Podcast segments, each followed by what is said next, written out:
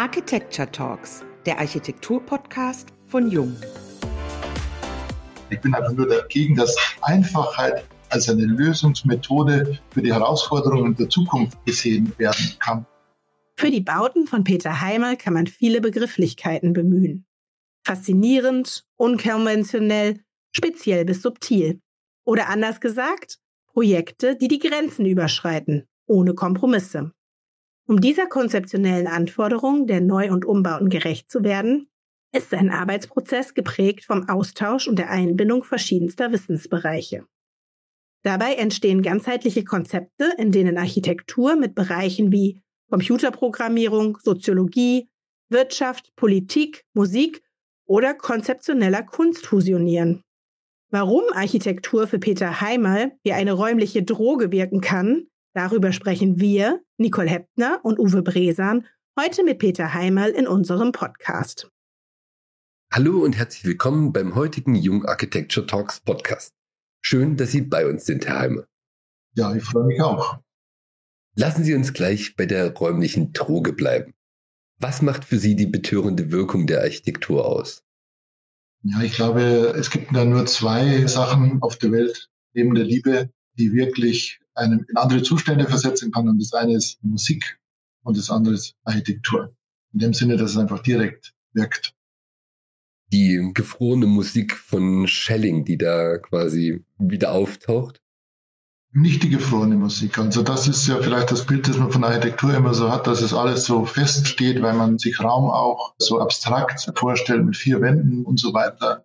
Aber in Wirklichkeit besteht der Raum aus vielen verschiedenen Räumen und Tönen, die auch erlebt werden müssen durch das, was man vorher im Kopf hat. Aber wenn man sich durch Räume bewegt, setzen sich ja Emotionen in Gang, je nachdem, wie diese Emotionen sozusagen erzeugt oder bespielt werden. Und das ist eigentlich alles andere als gefroren. Es ist eigentlich lebendiger Raum, der individuell eben erfasst werden kann oder mitgenommen wird. Wir haben noch ein Fundstück gefunden in der Vorbereitung auf dieses Interview.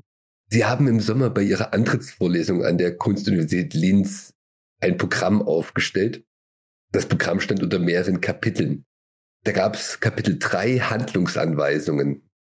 Verschleudere dich selbst, setze alles ein, was du hast und was du kannst. Fanden wir hochspannend. Wie können wir das verstehen? Ja, das können Sie vielleicht auch wieder am besten mit Musik verstehen. Wenn Sie Musik machen, ich bin ich von Musik keine Ahnung, aber ich benutze dieses Beispiel doch sehr gerne. Wenn Sie Musik machen, dann müssen Sie auf der einen Seite natürlich ein bisschen Ahnung von Tonarten und so weiter haben müssen ein bisschen Ahnung haben von Musikgeschichte oder von Traditionen. Sie müssen vielleicht sich in einer bestimmten Gesellschaft bewegen und diese Gesellschaft repräsentieren Wir können. Aber das ist alles eigentlich komplett egal.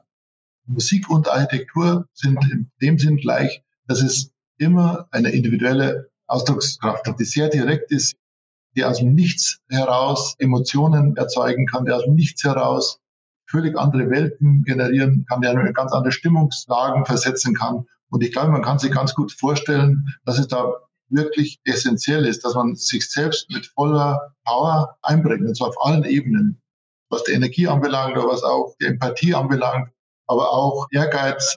Das muss alles in der Architektur spürbar sein. Sonst ist es in meinen Augen keine Architektur. Und das braucht den ganzen Menschen, der in ein Projekt reingeschleudert wird. Als wir uns hier vorbereitet haben auf den Podcast, haben wir noch ein sehr schönes Zitat von Ihnen gefunden. Architekten müssen aufhören, sich als Dienstleister zu sehen. Ist das ein Plädoyer für mehr Ungehorsam? Sollen wir Architekten mutiger sein? Die Architekten sollen professioneller sein. Kein Mensch würde zum Anwalt gehen und würde dem Anwalt sozusagen die Paragraphen vorlesen, die er dann anwenden muss, wenn man vor Gericht steht. Und so ist es eigentlich mit fast allen professionellen Handlungen. Ich gehe ja auch nicht in die Küche und sage dem Koch, welche Suppe er wie machen soll. In der Architektur geht es darum, dass man eine Sache wirklich durchdringt. Der Sache durchdringen heißt auch, dass man den Bauherrn, die Bauherrin versteht und dass man aus all diesen Elementen, aus denen sich Architektur nun mal zusammensetzt, das beste, professionell standfesteste Gebäude oder Konzept erstellt, das möglich ist. In dem Augenblick, wo sie sozusagen zurücktreten und sich selbst nur als Dienstleister sehen, erfüllen sie keine Profession mehr. Sie sind eine Art Amateur, der die Gedankenwelt der Bauherren weiter spinnt. Aber wenn man sich vorstellt, was hat denn ein Bauherr eine Ahnung von Architektur? Der hat ungefähr so viel Ahnung von Architektur wie ich von Musik. Keine. Und deswegen ist es ja eigentlich äh, vermessen vom Architekten und eigentlich auch absolut unverantwortlich, wenn man als Architekt hergeht und eigentlich nur die Vorstellungen der Bauherren, der Bauherrin umsetzt. Wir merken schon, Sie haben zu vielen Dingen eine sehr eigene Meinung. Das würde uns quasi interessieren zu aktuellen Buzzwords, die in der Architektur zirkulieren. Wir reden viel über Themen wie Klimawandel und die Herausforderungen, den Umgang mit Ressourcen, die sozialen Ungerechtigkeiten und die Verteilung des Wohlstands. Das Ganze wirkt auf die Transformation der Bauwirtschaft ein. Jetzt sind wir gespannt, was sind Ihre Reaktionen auf diese Buzzwords, die wir da finden. Das ist zum einen der Punkt Nachhaltigkeit. Was nervt Sie an dem Wort und an der Debatte darüber? Also an den Worten nervt mich gar nichts, weil ich finde, dass es absolut gerechtfertigt ist und es absolut notwendig ist, dass wir nachhaltig agieren. Aber ich finde, sehr vieles ist extrem scheinheilig, ja, weil es werden auch hier Schlagwörter aufgenommen wie Holz ist gut, Beton ist schlecht und diese Schlagwörter wie Nachhaltigkeit werden eben benutzt, um wieder nur stur Trends zu folgen, die aber eigentlich keinster Weise zu einer Lösung beitragen. Also mein Büro war schon immer der Meinung, dass man bei allem, was man macht, eigentlich irgendwie in der Vergangenheit ansetzen muss.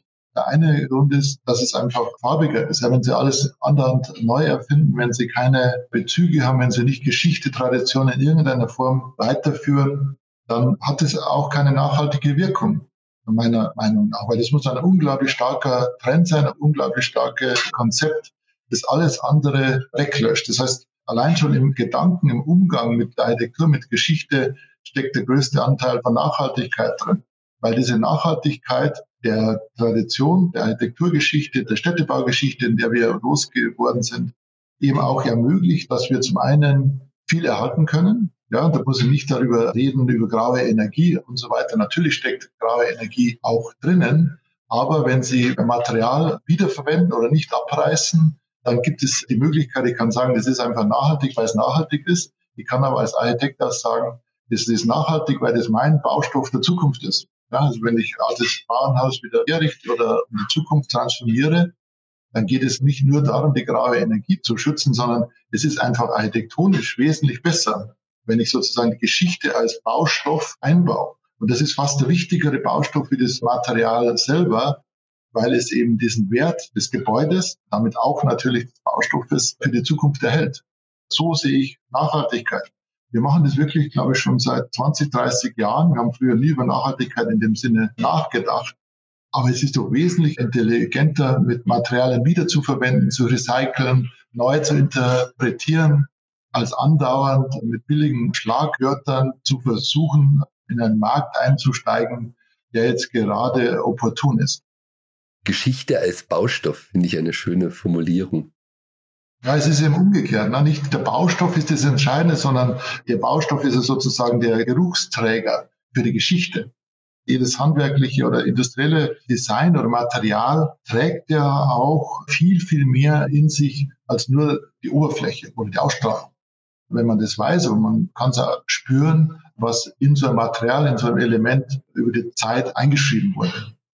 Und dann kommt noch ein Aspekt, der auch ganz interessant ist dass die Zeit dem Material mehr Wert gibt, indem jede Zeitschicht eine gewisse Patina über diese Geschichte und damit auch über das Material verlegt. Das ist was, das können Sie neu nicht herstellen und somit ist es oft unsinnig, Sachen komplett neu zu erfinden, ebenfalls nicht, wenn wir über Nachhaltigkeit reden wollen. Befassen wir uns jetzt als zweites mit dem Mantra einfach bauen. Sie haben mal gesagt, wenn man clever ist, dann baut man einfach. Aber andererseits haben Sie auch gesagt, Komplexität ist wichtig für ein gutes Ergebnis. Widerspricht sich das nicht? Was machen wir denn da jetzt? Das trifft eigentlich genau das Gleiche, was ich vorhin schon gesagt habe. Wenn dieses Schlagwort Einfachheit sozusagen überall steht, dann nehme ich einfach ernst. Ja, im Deutschen, das Beispiel bringe ich auch oft, gibt es ja das Wort schlicht. Und wir Architekten haben uns mittlerweile angewohnt, dieses Wort schlicht als positives Wort zu verstehen. In Wirklichkeit kommt das Wort schlicht ganz einfach von schlecht. Ja, weil eben früher damit verbunden wurde, dass man sozusagen relativ wenig Geist in ein Objekt gesetzt hat. Deswegen war es immer ein schlichtes Produkt oder dieser Mensch hat ein schlichtes Gemüt. In der Architektur wird diese Schlichtheit plötzlich als Wert angesehen.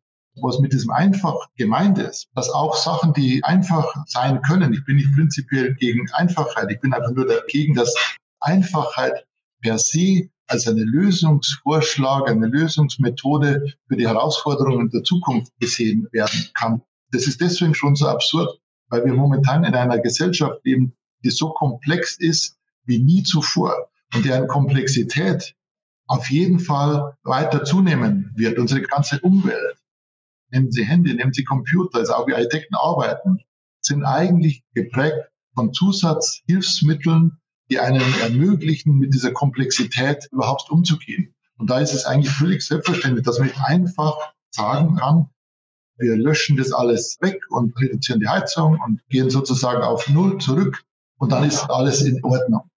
Das heißt, wenn wir einfach denken, ja, dann ist es für mich nicht einfach denken, sondern es ist wieder wie vorher ein enormer Einsatz, den man braucht, um vielleicht manche Sachen auch einfach darstellen zu können. Da geht es gar nicht so sehr darum, dass es wirklich einfach ist, sondern es geht darum, dass man es versteht. Einfachheit heißt für mich, dass ich es emotional erfassen kann, ohne dass ich andauernd überlastet, überfrachtet bin von Einflüssen. Aber dieses primitive Dogma macht alles einfach und alles ist gut, das ist in meinen Augen vollkommen anachronistisch und alle Architekten, die daran glauben, machen sich in meinen Augen was vor. Und es ist auch nicht wirklich ein Zukunftsansatz, weil wir lösen praktisch kein Problem wirklich nur mit einfachen Mitteln. Nächster Punkt. Wir haben schon über Materialien gesprochen. Es wirkt ja heute manchmal so, als gäbe es gute und böse Materialien. Haben Sie so etwas wie ein Lieblingsmaterial oder wie stehen Sie zu den bösen Materialien, wie heute der Beton ja oft quasi gescholten wird? Meiner Meinung nach gibt es überhaupt kein böses und kein gutes Material, aber ich mag Beton sehr gern. Und ich mag deswegen Beton sehr gerne, weil meiner Meinung nach Beton ein nach wie vor unglaublich zeitgemäßes Material ist, weil es extrem einfach einsetzbar ist, weil es quasi das direkte Abbild von den Gedanken ist, dass man sie als Architekt macht. Also wollen Sie zum Beispiel ein hyperperfektes, steriles Gebäude, dann können Sie das mit Beton am besten machen. Wollen Sie ein Gebäude à la Corbusier, Chandigarh, das total rotzig ist, dann können Sie das mit Beton am besten machen. Wollen Sie ein Gebäude, das solide und kräftig wirkt und Sie komponieren es mit Holz, dann können Sie das mit Beton am besten machen. Und Beton ist zum einen wie ein Chamäleon, das sich schon als Material sehr dem Untergrund anpasst.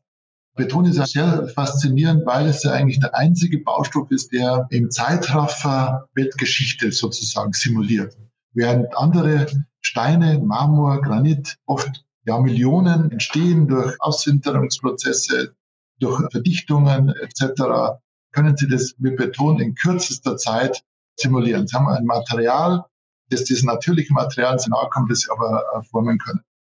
Und ich mag Beton auch deswegen, weil sich Beton immer gewandelt hat. Wenn Sie jetzt mal den römischen Beton anschauen, Pantheon und so, dann hat er sich ganz anders zusammengesetzt wie der jetzige Beton. Und Sie können in den Beton jetzt, das machen wir auch sehr häufig, Recyclingglas-Elemente einbauen. Sie können extrem hochfesten, ganz dünnen Beton bauen, um Material zu sparen.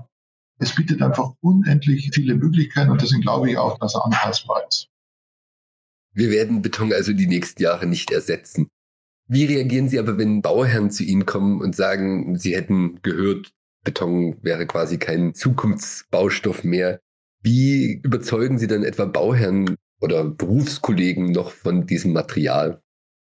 Wir setzen da schon immer sehr gerne keine klassischen Betone ein. Ja. Wir machen sehr viel mit Glasschaumschotterbeton, wie gesagt, eigentlich mit sehr viel Recycling-Materialanteilen. Ja, zuletzt war es einfach so, ich habe erfahren, dass es wieder mal aus der Schweiz ein Produkt gibt, wo im Beton Holzkohle gespeichert wird, mit dem man sozusagen rein theoretisch sogar eine positive CO2-Bilanz erzielen kann. Also was, was sie noch nicht mal mit Holz schaffen, und das nicht in der Architektur. Wir sind einfach als Büro permanent auf der Suche nach innovativen Materialien, zum einen. Und ich glaube, Beton gibt es da viele Ansatzpunkte. Aber wir machen auch nicht Betongebäude. Wir waren jetzt auch ein Lehmgebäude, obwohl mir das sehr schwer gefallen ist. Haben wir weiter und kommen zu dem letzten Punkt unserer Stichwörter. Digital und analog. Seit 20 Jahren ist Ihre Basis das Digitale und Sie nutzen in Ihrem Büro Algorithmen im Entwurfsprozess. Ist das zugunsten von Kontrollverlust und Irritation und ist das eine Erweiterung Ihrer Möglichkeiten? Ja, auf jeden Fall. Wobei ich einfach sagen muss, mir ging es nie um Optimierung. Ja, normalerweise verbindet man ja mit digitalen Möglichkeiten als allererstes so Optimierungseffekte. Sie können Gebäude noch besser belichten, noch besser beheizen, noch effektiver planen. Das ist natürlich sehr praktisch, das machen wir auch. Wir benutzen also auch solche Programme. Aber was mich viel mehr daran interessiert ist, ich persönlich glaube, dass Architektur neben dem Menschen existiert. Kann man vielleicht vergleichen mit einem Baum. Wenn Sie Gärtner sind, dann pflanzen Sie Pflanzen ein und Sie gestalten den Garten. Aber Sie haben zwei Elemente. Zum einen ist die Pflanze, die Sie gestalten, die gestaltet sich erstmal selber. Die wächst von sich aus. Das heißt, Sie haben einen großen Respekt vor den anderen Lebewesen, das Sie da benutzen. Und wenn Sie dann diesen Garten haben und der wächst dann weiter oder Sie kombinieren äh, Pflanzen, dann ist es ein Raum, den sie in gewisser Hinsicht gestaltet haben, weil sie ja Pflanzen ausgewählt haben und zurechtgeschnitten und zurechtgezupft haben und Pflanzenarten miteinander kombiniert oder gegeneinander gestellt haben. Aber auf der anderen Seite ist es quasi eine natürliche Umwelt, die aus sich heraus weiterlebt. Und ich glaube, das ist eigentlich auch das, was Menschen als zutiefst ästhetisch empfinden. Es ist kein Zufall, dass man Blumen, Blüten, Natur im Allgemeinen als Mensch als sehr angenehm, als in der Regel sehr schön empfindet, weil sie eine innere Schönheit haben. Diese innere Schönheit kommt nicht daher, weil wir diese Blüten jedes Mal neu designt haben, sondern weil aus der inneren Logik, aus der inneren Wachstumsstruktur, aus einem evolutionären Prozess heraus eine eigenständige Form entwickelt haben. Und so sehe ich Architektur im optimalen Fall auch. Das heißt, wir benutzen die Möglichkeiten der Architektur, aber die Architektur selbst ist ein Lebewesen. Und wenn Sie Algorithmen verwenden, dann ist es eigentlich sehr ähnlich am Gencode. Der Genecode setzt die fort und dann kommt eben ein Gebilde raus. Wenn Sie mit Algorithmen arbeiten, dann ist es gar nicht so wichtig, ob Sie das jetzt wirklich mit Computern machen oder sich das vorstellen, dass das nach bestimmten Prozessen sich entwickelt oder wächst. Dann glaube ich, und ich finde, man kann das auch ganz gut sehen, dass die Architektur, die daraus entsteht, eine gewisse innere Schönheit hat.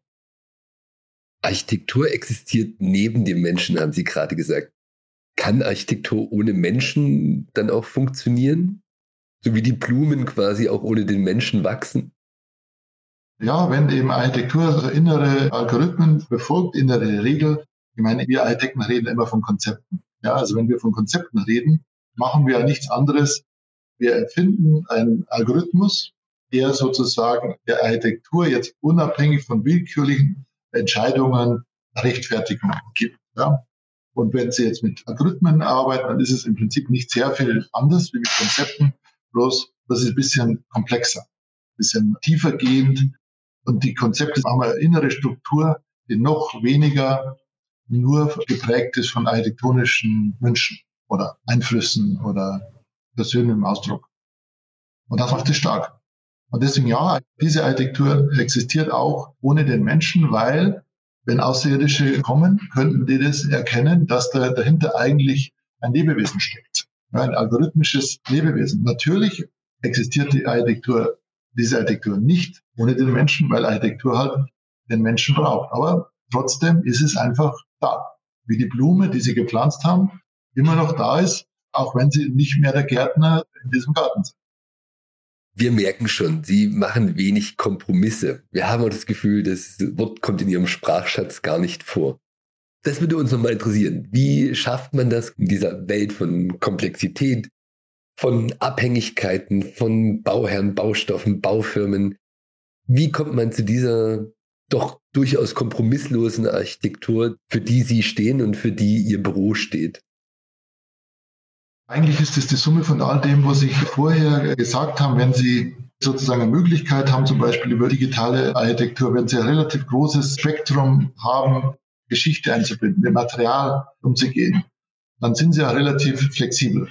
Also wenn Sie jetzt äh, nur ein Element können oder nur eine Formensprache können, dann müssen Sie als Architekt, dem Bauherrn, der Bauherrin ihre Formensprache sozusagen aufdrücken. Ja, sie sind berühmt genug und dann können sie das machen. Das ist eine Weg.